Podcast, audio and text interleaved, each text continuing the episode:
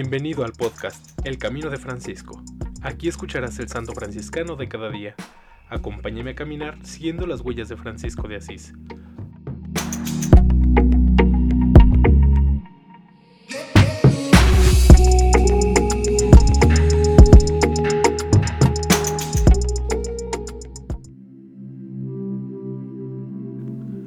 Enero 6. San Carlos de Setze Romano, religioso de la Primera Orden, de 1613 a 1670, canonizado por Juan XXIII el 12 de abril de 1959.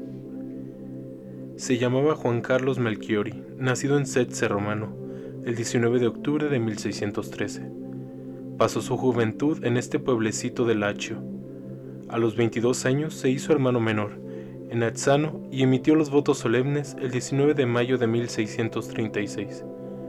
Vivió en varios conventos de Lacio y prefirió permanecer como hermano converso, desarrollando su actividad como limosnero, hortelano, cocinero, sacristán. Deseó partir como misionero a la India, pero no lo logró. Permaneció en Roma, último entre los hermanos de San Francisco Arripa, pero primero en la obediencia, en la castidad y en la pobreza un verdadero franciscano, con el alma inundada de mística alegría. Para comunicar también a los demás esta seráfica alegría, se improvisó poeta, escribiendo versos sencillos y emocionados, en una vena popular, con sabroso acento de lacio. Por sus poesías, San Carlos de Setze puede considerarse heredero de Jacopone de Todi. Su poesía era fruto de su plenitud de amor divino. Este escritor sin letras, como él mismo se llamaba, Escribió muchas obras, no todas publicadas. Entre las publicadas están Las Tres Vías, El Sagrado Septenario, los discursos sobre la vida de Jesús, su autobiografía, escrita con seráfico candor por orden de su confesor.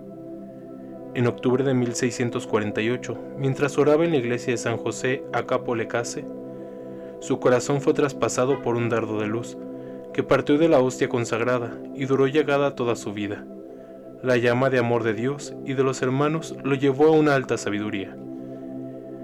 El objetivo de su vida fue ofrecerse a Dios en holocausto, puro y perfecto, en la humildad, en la penitencia, en la devoción ardiente a la pasión de Cristo, a la Eucaristía, a la Virgen Inmaculada.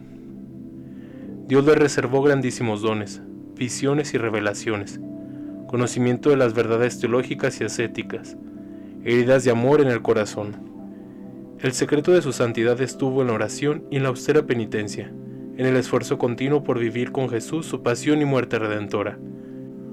Por muchos años, en su calidad de limosnero de puerta en puerta en Roma, buscador de almas, llevó este gozoso mensaje evangélico para volver a todos hacia Dios.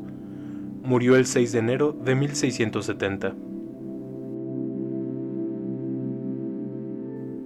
En alabanza de Cristo y su siervo Francisco. Amén.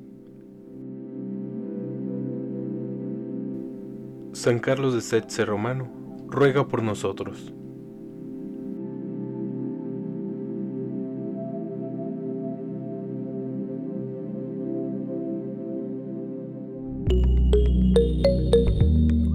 Te invito a que compartas este podcast y sigamos juntos el camino de Francisco. Paz y bien.